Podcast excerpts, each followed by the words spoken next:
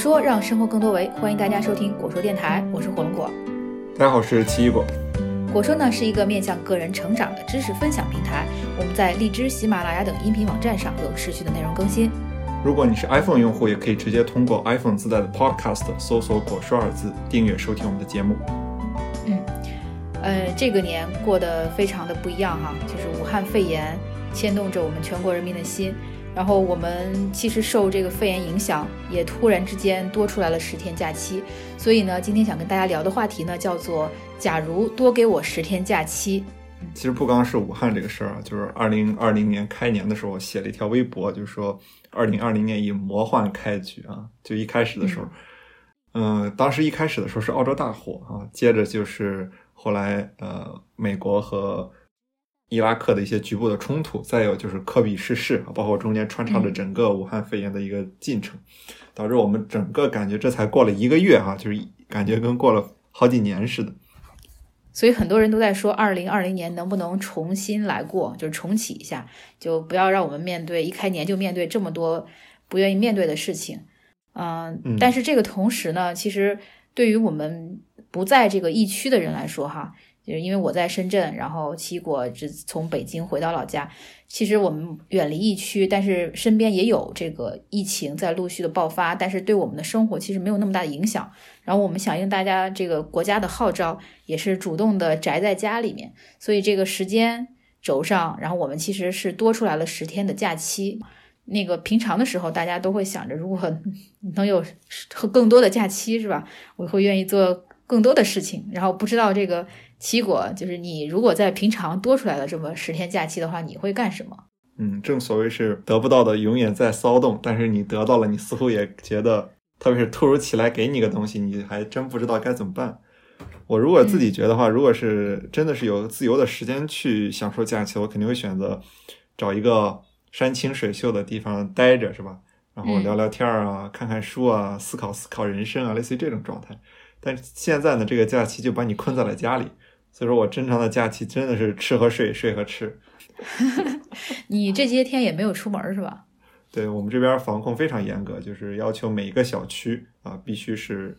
非小区车辆不能进出，而且门口都有这个值班的人员啊，要挨个检查。啊，其实就一开始这个疫情爆发的时候，我们真的是很紧张。呃，每天的那个三餐吧，就都在家解决，然后也不出门儿。然后像我们家这其实那个就爷爷奶奶刚好也回到老家去了，然后就这个年也是我们三个人一起过的，就是跟老公和孩子，所以就是很多时间都花在了这个家务，就是做饭上面。可能这个假期如果有十天的话，我估计是花了两三天的时间在做饭上面，然后可能还有两三天时间在陪小孩儿。然后，因为小孩嘛，他天性活泼好动，然后他他特别喜欢在外面玩。但是你要不让他下楼，对吧？宅在家里面，就各种玩具，他其实都已经玩了一个遍了。就是，哎，实在是没啥可玩的，所以就开始看什么小猪佩奇啊，然后看猫和老鼠啊，他就 会看一些这种视频。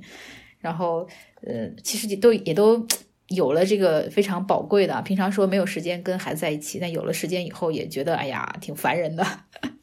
全天天天的就面对这样的一个，虽然能交流，但是还是处于一个不太怎么智慧的这样的一种小生物吧。发现就通过各种数据的披露啊，然后发现这个这个病毒的致死率没有那么高，而且它的传染性似乎还没有传到我们身边来，所以我们就稍微的就是放松了一下。可能前两天就我跟。呃，我爱人就戴着口罩，然后就去了趟超市，因为毕竟还是要采购一些吃的呀、用的呀，这些鸡蛋呀、蔬菜什么的，就去看一看有没有什么东西可以买的。听说深圳的超市也挺紧张的，是吧？对，是的，就是好的一点呢，就是大家都戴着口罩，就百分百的口罩覆盖率。然后，但是差的一点呢，就是虽然去了超市，发现想买的还都没买着，比如说想买点鸡蛋。然后我们就问这个鸡蛋在哪儿，然后他说哦，在那个区。我们找了半天，就发现有一些那个打破的、打碎的鸡蛋还在那儿剩着，其他的都没有了。然后那个蔬菜也是，就是绿色的，反正是带叶子的蔬菜都没有了，导致我在大概五天前在京东上面订了一个那个蒜苔，当时是因为在家炒菜嘛，就就订了一个那种隔了好多天才送过来。然后有一个这个邻居呢，看到我们拿着这个蒜苔，就说：“哎呀，你们这蒜苔在哪儿买的？现在到处都没有绿色的菜了。”然后我说：“啊，还有这种事情？”然后去了超市，果然发现绿叶菜一点都没有，甚至包括土豆这种东西都没有了。啊，当然除了这个就是蔬菜和鸡蛋之外，其他水果呀都还是比较供应充足的，方便面也都是还是有的，但就不停的在补货，也发现大家确实在拼命的往家里买。当然，这个深圳市整个好像在说在补充这个物资嘛，就是已经在加紧调配这个物资，也敦促很多还没有开张的这些超市或者菜市场陆续的开放，所以可能。接下来的几天会好很多。上午说到物资的问题，因为我家啊是这个生产蔬菜的地方嘛，我看到央视的新闻还在报道，就是 对武汉啊等很多地区都呃捐助吧，捐助了很多的新鲜的蔬菜啊，也是在加班加点吧，希望那个短期之内把这个蔬菜啊各种供应能够恢复。其实我觉得这个是一个恐慌心态造成的，按照正常的一个市场需求的话，其实不应该造成任何的问题。那主要问题原因就在于大家开始大量的囤积。比如说，我们正常的一个储备量是三天啊，然后按照正常的一个供求关系，能慢慢的就呃一个动态平衡。但你现在一下子储备了，呃，有人我看都能储备一两个月的粮食啊，在家里堆得满满的，那必然会导导致供应跟不上嘛。是。哎，就是其实你如果说是蛋白质啊、脂肪啊这些摄入的话，应该都是充足的。比如说你没有蔬菜，你可以吃点别的嘛，是吧？你可以有替代品。因为我看那个超市就是在在线上买的话，就是玉米是非常充分的。嗯嗯，你想买那种各种甜玉米都能买到。除了这个之外，就是发现超市然后商场真的是门可罗雀，就是商场都开着门，但是基本上没有什么人。然后我就在想，哎呀，这些对经济的影响真的还是挺大，特别是对服务业来说。就是很多商场就指着这过年期间能够拉动一点消费，然后补一补利润，但是今年真的是开局不太不太好办。嗯，我可以过会儿再详细聊一聊，就我们的直观的感觉，包括一些数据啊，就关于对服务业啊，包括呃各种类型的业态的影响，还是想很感兴趣，就是因为多了十天假期嘛，你准备怎么过啊？嗯。啊，如果是平常有这十天假期的话，估计也肯定会选择某个地方去出行。啊，当然现在没有这个条件了，那可能如果有在家的时间的话，也是希望锻炼呀，是吧？比如说经常叫唤这个没有时间锻炼，现在是不是能锻炼起来？这是第一个。然后第二个就是家里的书架上放着那么多书呢，然后有没有时间看呀？当然这个也是我们现在做的了，就是有很多朋友也是把之前的那个呃想看的书没时间看的都拿出来再看了。然后还有就是有一些比较好看的这种电影啊，是吧？就是 也是之前没有时间看的，也可以补补课。嗯，当然还有就是跟孩子的这种这个亲子时光吧，非常难得。哎，真的，但是我发现啊，真的，一旦你要 很长时间都跟他在一起的话，这个还是对对你的那个耐心啊、精力啊，都是一种考验。即使像我这样还是比较喜欢小孩的，但是你。过一会儿你就不知道该跟他玩什么了。就我觉得这些玩具的互动性什么的方面也有也有待提高，导致我今天中午还在想要不要给他报一个什么英语班儿，就这种在线教育的这种英语班儿。哎，不过你觉得 Nathan 他感觉出去，你家小孩有没有感觉出这个外界的变化，或者这次疫情对他的影响，他有感觉吗？他的影响就是今天中午就说他想回幼儿园，平常都是我不要去幼儿园，现在就是非常想出去，渴望出去，嗯，去去楼下玩，然后去跟其他小朋友玩，因为我感觉小朋友还是希望能有更多的活动。但他其实不知道发生了什么，是吗？你们有给他讲这个故事吗？我们有跟他讲，我们有说就是外面有那个，就是有一些病毒、细菌这些他都知道，然后会说有就是有一个传染能力比较强的这种疾病，然后如果出去这个不注意洗手、不注意讲卫生的话，就会容易得病。这个他是知道的，他大概知道，因为他天天就是做角色扮演，就是谁谁谁又生病了，然后要来医院看病。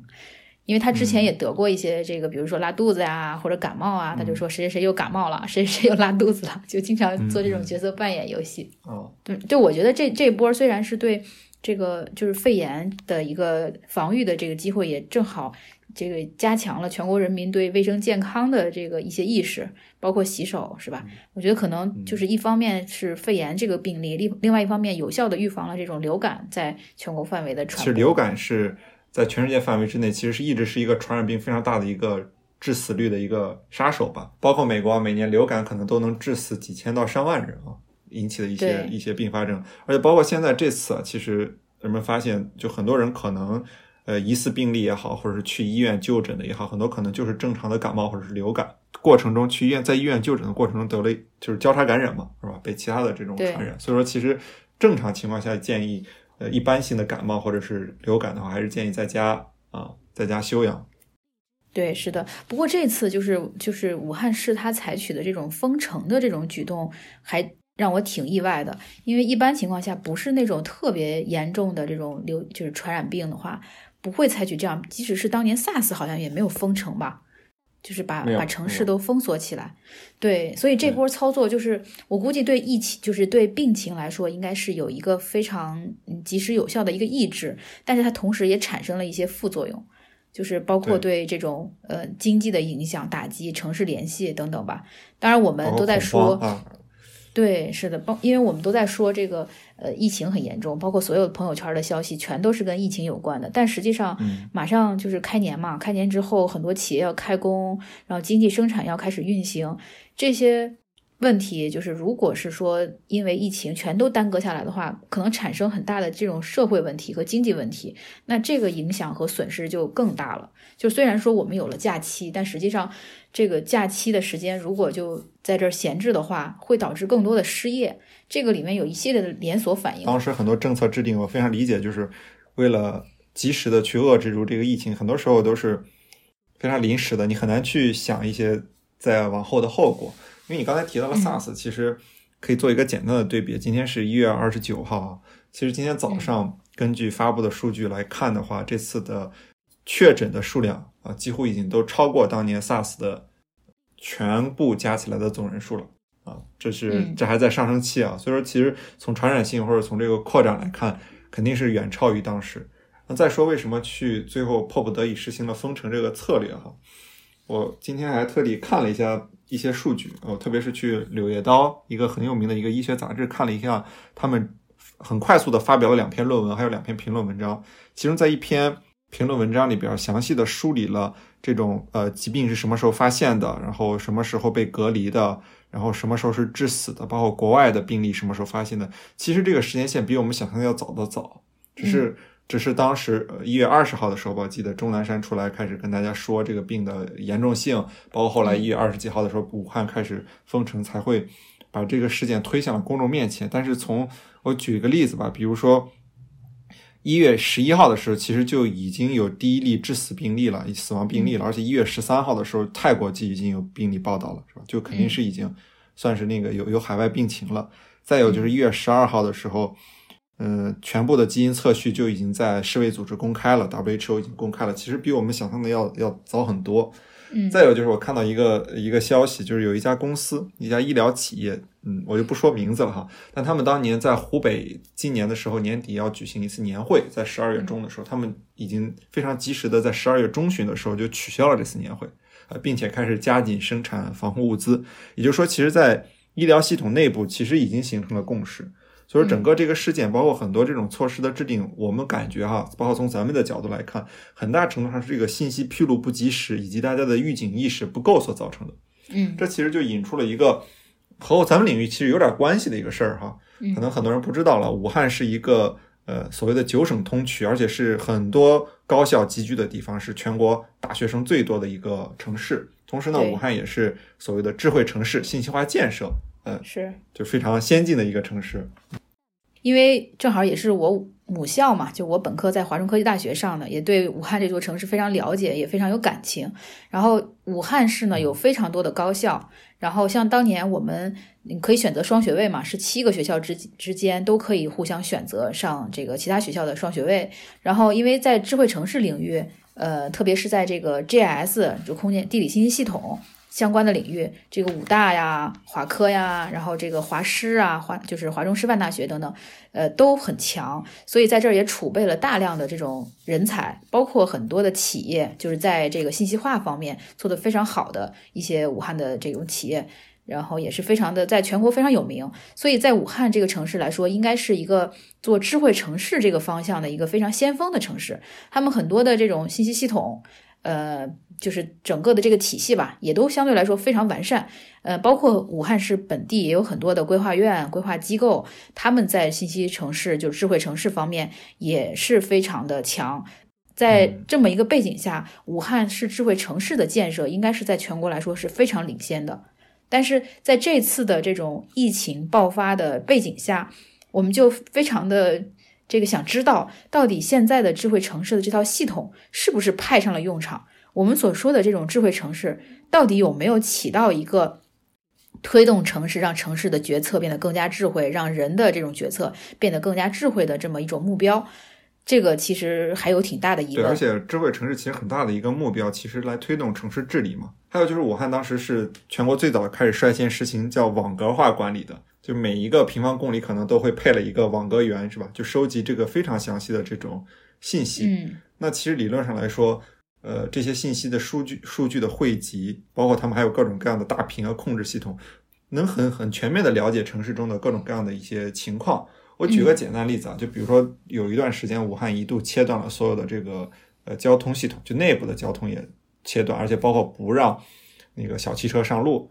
那这样时候面临一个很大的一个问题，就是说到底那个医护人员怎么上班的问题，是吧？但其实就没有相应的一个应对方案。后来还是靠非常民间的方式啊，就是组织各种微信群的车队，然后接送医生。但按理论上来说，之前的所有的这些系统里有非常详细的人们的这种居住地啊、目的地啊这些轨迹啊，或者这种行为信息，其实可以非常方便的去派出一些呃班车啊等各种车辆来去呃接送医务人员上班。再到后来，比如说呃关于大家对于这种呃物资啊，到底周围有没有发热门诊啊？然后这个各种各样的这个出行啊，就近的这些便利店、超市的情况，其实原来的那些民生类的所谓的智慧城市里边那个大屏里，其实都有展示啊。但是可能在关键节点上，全部丧失了他们的应有的价值。是，其实这个挺遗憾，也是个巨大的浪费，也是一个巨大的损失吧。就如果这些信息能够非常快的披露给公众的话，就是提到的效果吧，应该是事半功倍的。所以在这个这个里面，就是一方面感觉到了。就是如果把这些数据和信息都汇聚在一个非常顶层的这么一个状态的话，其实普通的这种个体和小团队其实是很难接触到这些信息的。那如果是反过来，这次在这个整个的这个疫情的过程中，也有很多民间的力量啊，所谓也包括一开始就是，当然我们也作为其中一份子，在积极的去利用之前手里已经有的一些数据，去对武汉市周边的一些城市做预警。就我们那篇文章也是。就有一定的影响力，包括那个城市象限的公众号也在做一些相关的这个工作，就是也已经起到了一些相关的作用。再到后来，有一些企业帮忙去上线这个物资这个调配系统，是吧？就比如说哪家医院缺什么样的口罩，缺什么样的防护服，缺哪些东西，都在这个小程序上进行公布。然后其他的社会各界可以通过直接就是捐赠的这样的方式，把相应的物资投投放到他们的手中。其实。这个产生了巨大的社会效益，而且反而比那个就相当于红十字会划拨这个捐款或者是调配物资效率更高，因为直接是点对点的一个这个调配。那如果是再汇总到上面，然后再分发下来，其实又是一个垂直管理层次的这样一个逻辑，那又会造成一些中中间的这种折损和损耗。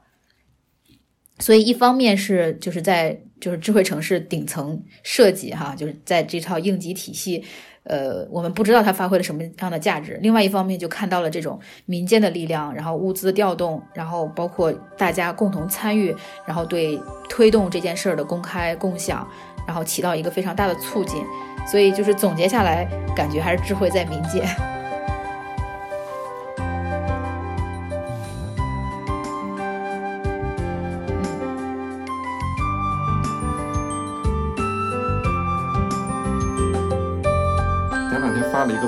就在说这个到底是，呃，自上而下还是自下而上啊？就是它里边有个观点，我还挺认同的，就是当我们一个呃群体吧，或者一个组织特别习惯于自上而下，所谓集中力量办大事的时候，那它有可能就往往会忽视掉这种自下而上办小事的这种力量。自下而上办小事。就是你，当你大量的精力投入在这种所谓的集中力量去援助啊，这种资金啊、人力物力这种啊，我们都很感动。但是往往这种很小的一些小的细节上，我们是关注不到的啊。在这种自上而下的这种视角下，比如说是去救个猫啥的，是吧？就我听到有个故事说，这个 这个猫在家没有人养，然后可以通过一些。这个在附近的人的力量去帮忙给猫喂点食。就是它虽然也是一件小事儿，就是也代表了一个非常小的需求，可以通过一些非常分散化的方式来提供帮助。其实我们刚才就讨论了有关于这个政府这层次的，包括民间这层次的。其实我觉得在这一次疫情中，还有一个角色是非常重要的，就是一些专家、一些学者。因为越是在这种非常危急的时刻，越是需要一些比较理性的、科学的声音来让大家帮助大家来认知这件事情到底严重性怎么样，到底我们该如何应对和看待。然后在这个过程中，其实一开始好像除了这个钟南山院士之外，其他的我们没有看到太多的学者能站出来，就是来去给大家去讲到底这个这个，比如说武汉封城，到底对城市的经济会有哪些冲击？呃，以及这种呃陆续吧，陆陆续续的周边其他的城市都封锁起来，整个湖北省都封锁起来，对中国的经济会产生什么样的影响？似乎好像没有看到特别。就是在业界吧，就是非常有有声望的学者能够及时站出来去披露，或者是说去告诉大家该如何正确应对这件事情，好像没有看到。嗯，这里边有一些确实是呃专业工作者也是做了很多的工作，像是其实最早的这几篇国际论文的发表，包括测序啊，这确实是由中国的呃学者做出来的。但是呢，除了这些呃少数工作者之外，其实大量的这种呃各方面吧，各行各业的这种。专家学者其实在这个上面确实看到的比较少，因为按理论上，按我们刚才说的那种常识吧，就是到底城市这种关闭交通对于整个城市的运行会造成什么影响，有没有什么应急预案？那肯定我猜啊，我们猜用用脚趾头猜也应该会有很多交通方面的专家啊或者学者来参与一些意见，是吧？形成一个共同的决策。但从最后制定政策的结果来看，我们觉得肯定这里边很多专业的视角是缺位的。这个可能也跟就是中国学者他的地位 有有一定关系，他可能更多的不是一个独立的那种第三方的角色，可能还会有一些其他的考虑，比如说到底。应该怎么站队是吧？你你说的多了也不好，说的少了也不好，就是别给国家添乱，这是一种想法。那还有一种就是，万一你说的东西日后被打脸是吧？你这个专家的这个角色、这种声望，你来怎么来看？可能大家考虑的东西都挺多的。倒是很多这种公众号 特别敢发，就什么都能发。反正反正偏偏十万加，我感觉就是最近看到的都是。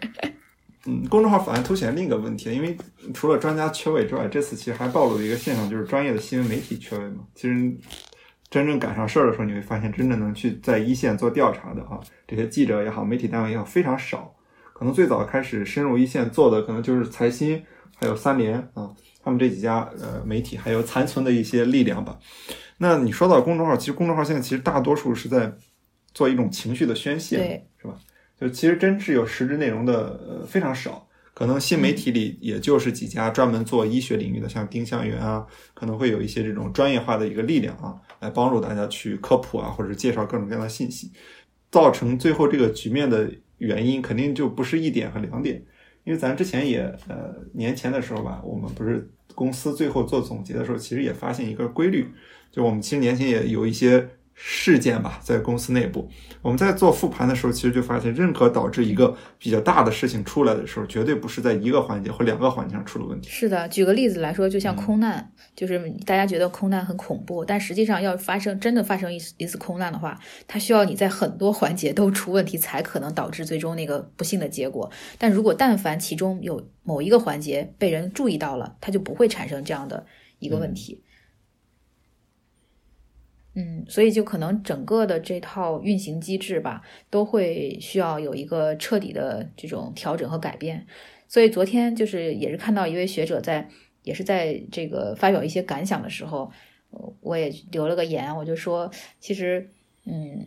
对于城市研究者来说，更应该做的就是在下一次这种疫情来临之前做好准备，就是我们的这个城市是不是真的变得更加的智慧了？就我们投入的这些。钱在建的这些信息系统，是不是真的能够帮助这些这个决策人员在真正需要做决策的时候，能够掌握到非常充分的信息，以及在设计这套系统的时候，这个信息是不是能够让更多的这种个所谓的个体和小团队能够接触到这些信息源，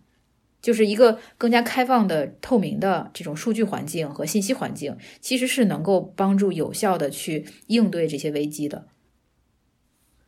当然，关于这个疫情可以有很多的讨论和解读，大家在各种嗯网上呀，包括电视上都可以看到特别多。呃，在节目的其实后半段，我们其实很想讨论一个问题，就是往前看的话，因为还有一个一个是还有十天的假期，突然多出来十天假期，另外还有一个牵扯到二零二零年整个第一季度，还有包括整个全年的一个一个计划的问题。你觉得这次疫情会对我们个人也好，或者是对一个呃公司也好，或者甚至对一个城市也好，在接下来的这段时间带来哪些改变或哪些变化？就首先一个非常明显的变化就是，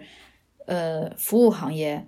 然后相关的一些这种行业吧，都会受到冲击，导致一个是开工的时间。不确定，你就不知道什么时候可以开始见客户。对我们来说，哈，然后如果不见客户的话，我们的合同什么时候能签？这个也是很大的问题。嗯，呃，就是对我们的这个小团队来说还好，但是对于更多的这种企业来说，可能本来就非常吃紧的这种现金流会遇到更大的挑战。嗯，也就意味着会有一批的中小企业会倒掉，然后这个很这个很现实的一个问题。然后如果有中小企业倒掉的话，就会有人失业。还债的问题是吧？比如说有房贷的话怎么办？是吧？有老小要供养怎么办？其实都是很现实的问题。一旦出现了一个环节的这种断裂，那可能接下来的几个环节都会需要很长的一段时间来去做修复。所以，肯定二零二零是一个非常艰难的一年。嗯，大家要做好打硬仗的准备。所以，就是从呃个体来说，我觉得要首先要做做好充分的心理准备，就是二零二零年可能还会发生一些。让你比较难以承受的事儿，然后这是第一点，然后第二点就是说，在这样的不利的环境下，我们该如何去找到新的机会？就是因为在这种不利的环境面前，总有人能够发现一些新的机遇。比如说这次在这个服务业受到冲击的这个环境下，哎，有一些行业反而得到了一个非常好的发展。比如说像这种在线教育，武汉市所有中小学它不开课了，都要求学生在家去接受教育。哎，也就促进了在线教育的这一波增长。你像，我都考虑着给孩子报这个在线的英语班儿，那可能对这种在线的这种视频线上的教育、远程办公的这种工具等等这些方面，都会有一个非常好的促进作用。那如果利用了这种远程办公的这种方式，是不是能够呃帮助大家去解决一些问题？这个其实是可以去做探索的。你觉得呢？对，对于你来说呢？哎，我觉得这些都是比较容易看得见、摸得着的啊，一个一些一一些改变。嗯，那还有可能有一些看不见、摸不着的，或者是有些更深远的东西，我们可以稍微展开聊一聊。呃，除了这种呃在线教育这种新的业态之后，其实你也看到，其实这次对线下的整个的业态都有特别大的一个冲击嘛。那有没有可能会重塑很多，再次重塑一次线上与线下的关系？因为如果我们回顾十七年前 SARS 零三年的时候啊。非典的时候，其实非典是京东和阿里巴巴开始诞生的那个开始发展的时间点。正是因为当时 SARS 的冲击导致不出门了嘛，或者当时阿里我记得是有疑似病例导致必须要呃居家隔离。那包括京东也是，他们当时在呃中关村承包柜台，然后决定去网上发帖开始卖东西，为了生存。那这次二零二零年，那能不能重再次重塑一次线上和线下的关系？除了你说的在线教育，像刚才说的影视娱乐啊。等等的这种这种模式，是不是能给线上再进一步的蚕食这个线下，撕开一个口子？再包括美团的这种外卖啊，种种种种，这个是非常值得我们我们考虑的。因为这些需求其实并没有变化，就是看到这个需求怎么流量进行怎么一个以一个分配的问题。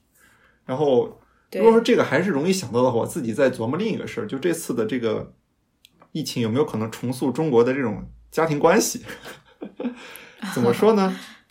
这个家庭关系分成两个层面来说，第一个，你刚才提到了你跟孩子啊之间，你觉得你多了特别多待在一起的时间嘛啊，然后怎么教育的问题，那很多更大的时候是子女跟家长，就类似于你跟你父母待在时间突然变多了，而且必须要同处一室的一个状态下，怎么去相处的一个问题，包括现在也面临大量的问题是怎么教育这个父母戴口罩是吧，做好个人防护，这其实变成了一个很严峻的一个一个挑战啊。在这种背景下，有没有可能重塑一下这种的呃家庭的一种关系？那还有第二个层面，就是这种更泛一点的这种亲属的关系。因为我们知道，就是过年很大的一个呃传统的意义，就在价值在于团聚嘛，是吧？就是拜年啊、串门啊、吃年夜饭。那这一层意义在这次也彻底被被打破了，就不再上门拜年，大家反而是不是也觉得特别清静？就是有这么一个外生的冲击之后，会不会让这种传统的很多的这种这种观念也再次呃变化一下？但对对于中国人来说，因为以前过年就觉得大家聚在一起很热闹，很有意思。然后今年我看到不止一个人都在说，这是我过过的一个最无聊的年。我不知道是不是因为就是大家自己的这个假期的时间变多了，但是不能限制大家去走亲访友嘛，就没有时间跟大家聚在一起，反而找不着自己这个状态了。然后也有一种说法，就说那对于那种。真的宅男宅女来说，那没什么呀，跟平常我们就是这样过的呀。但对于那种假宅来说，就已经完全暴露出来，你不适应这种自己一个人待着的状态。就其实那个好像有一个相关的文章吧，就是就在说中国人他其实独处的时间非常的少，就包括咱们的那个嗯。可以接受到的这个空间，个人空间其实是非常窄的。就我们跟家人之间，他的个人空间其实是，嗯，相当于作为一个家庭的一个单元在存在的。但是很多这种西方国家，它是作为一个个体，他每一个人，包括在公交车上，两个人之间的距离都不能太近，他不然他会觉得很不舒服。就是他的这种个体空间要求会非常的强。然后这次其实也是让我们大家体验了一次，就是当你的空间。被就是相当于就搁在那儿，然后旁边没有什么人，你要独处的时候，你会怎么选择？就一次一次，感觉像是一次社会实验。是我相信，肯定过了这段时间之后，各种各样的研究报告啊，各种各样的东西会发布，到时候我们可以看一看更加呃系统性的科学化的结果。我们其实现在今天谈的很多问题，可能都是一个比较主观的，或者根据一些这种片段的信息所去观察到的一些现象吧。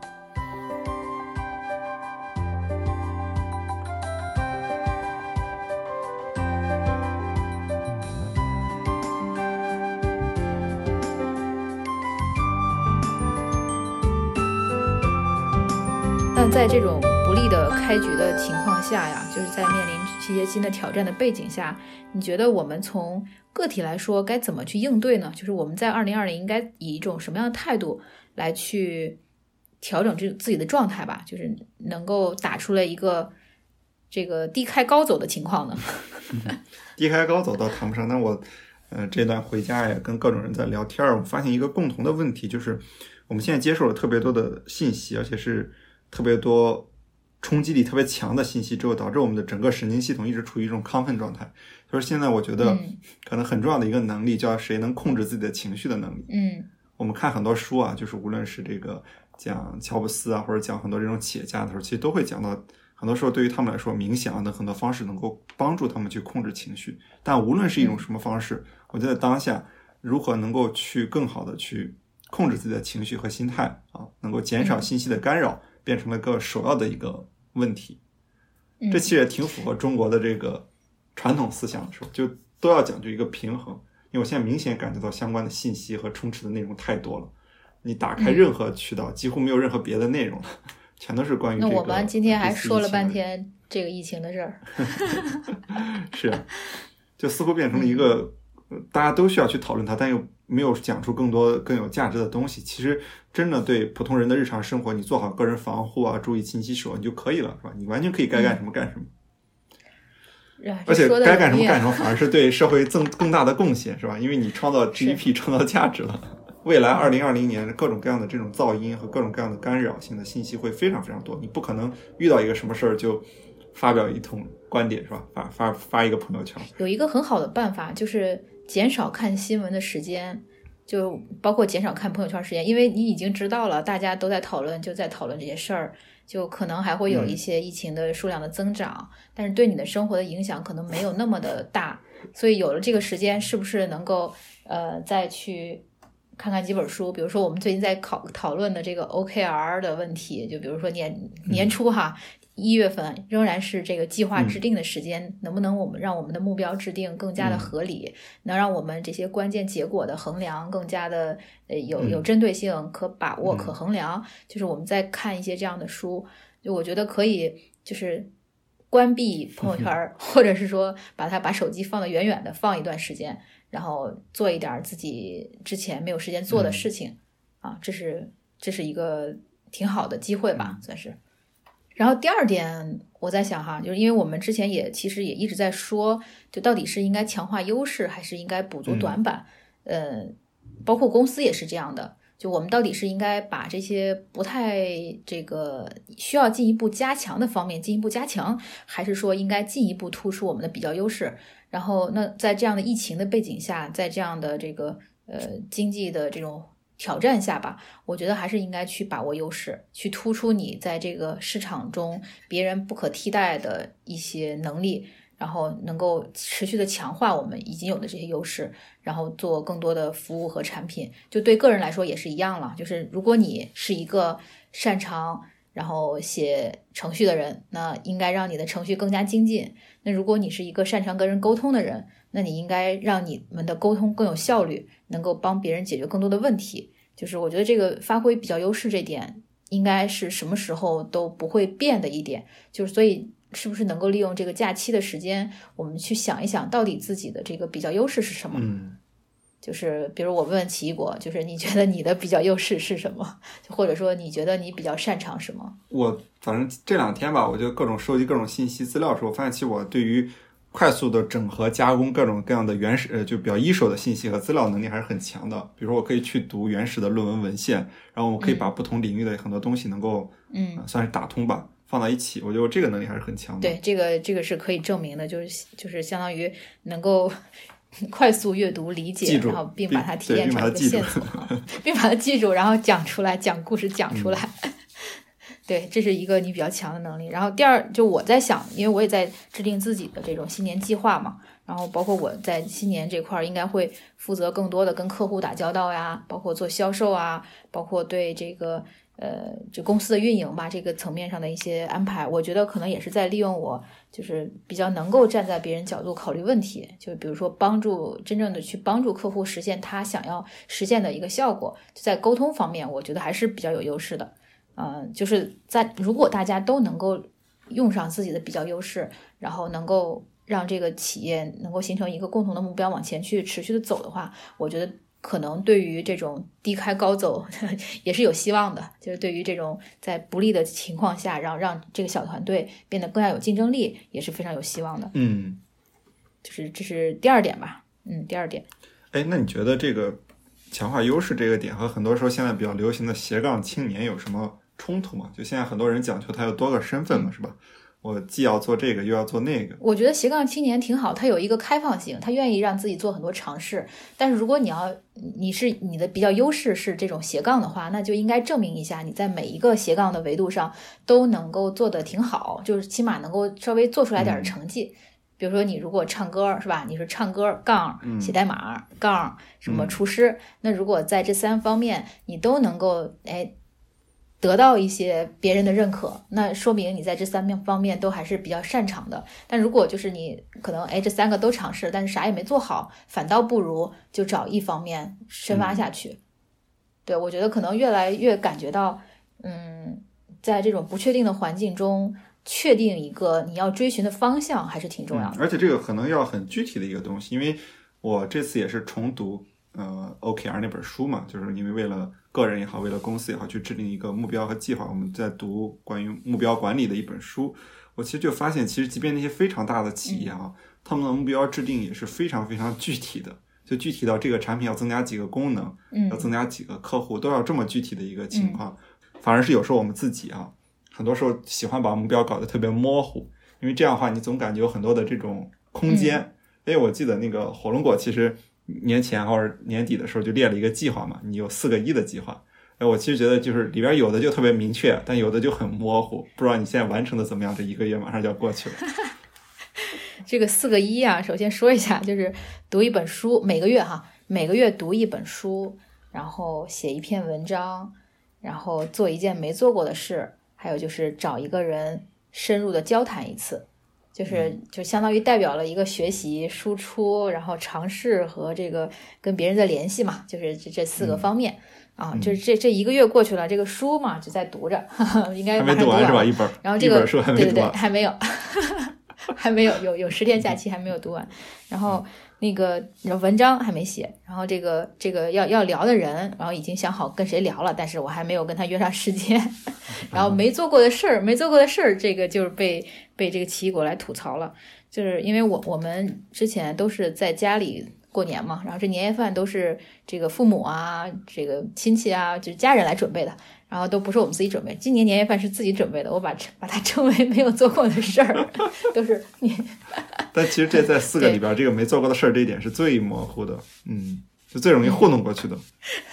对，可以变成三个一的这种状态。但是我就想着可以通过这样比较明确的、就很简单的这这个，比如三个一啊，我的目标就是三个一，今年每个月完成这三个一，然后那那。对我来说就挺好，然后我就努力的去实现，嗯，目标清晰，然后可行，然后对，就是也也也可以到时候跟大家分享一下心得吧。火龙果刚才说说那个，其实要强化优势啊，包括看书啊什么的。在节目的最后，我分享一本书啊，也是我在回来的火车上看到的，也特别有感触，有留给大家一个开放的问题，可以。毕马威的 CEO 写的一本书叫《追逐日光》。火龙果其实之前也看过这本书，我们在节目里多多少少也提到过一次这本书，讲的是这个人在最后确诊到去世只有三个月的时间，非常健康之前只有五十多岁，他确诊患有脑部的一个呃肿瘤性的疾病，没有太多的痛苦，但是只有三个月的生命，他利用这三个月的时间写了一本很薄很薄的书，最后他说他要去跟各种人去告别，他就画了一个同心圆的圈子。其中最外层是可能是他的一些生意伙伴啊，一些，然后中间一个圈子呢，是他的一些诶比较亲密的一些呃朋友。那最里边的这个圈子其实是他的呃包括家人啊、女儿、爱人啊这些最亲密的人。然后他花了很长时间去列了这么一个名单和画了这么一个圈，但是呢，他遇到了一个比较麻烦的一个抉择啊，这个抉择就是他如果选择告别的话，应该是从外到里告别，还是从里到外告别？就什么意思呢？就从外到里告别的话，就是你要先跟那些不重要的人啊说拜拜，然后最终把最后的时光留给自己最重要的人。但带来的问题是什么呢？第一个就是你其实一开始的状态是身体状态是最好的，你把最好的状态留给了那些不那么重要的人，可能把最虚弱的时候留给了最重要的人，这是第一个问题。然后第二个问题呢，就是你在最后的时间，其实你很不确定你还能。生活多长时间的时候，就是可能你会失去跟最亲近的人告别的机会，就是这是如果是从外到里这样去谈这个事儿，然后另外一个就是说从里到外去谈的话，那你又会面临一个问题，你在生命最后的那一刻，你去跟一些不那么重要的人在说着一些这种比较重要的话或者告别的话，你是不是又觉得也不是那么对啊？他花了很长的时间在思考这个问题，包括去列那些人。嗯，他最当然，他最后的答案是从外到里啊，就从最外圈开始往里边的人进行告别，但他也是极大的缩减了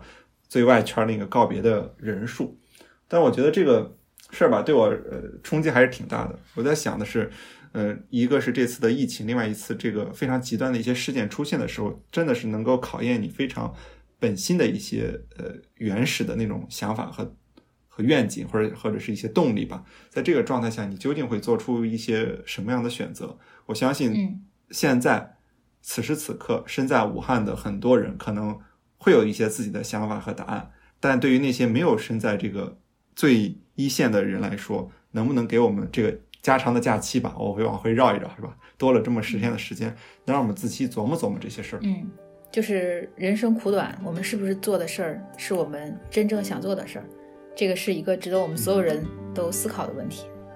哦，那在假期之中赶着录制的这么一期节目，我们就先录到这儿。正好有多出来的十天的假期，说不定我们有更多的时间可以去反思，然后去录一些节目跟大家分享。也很高兴大家能够在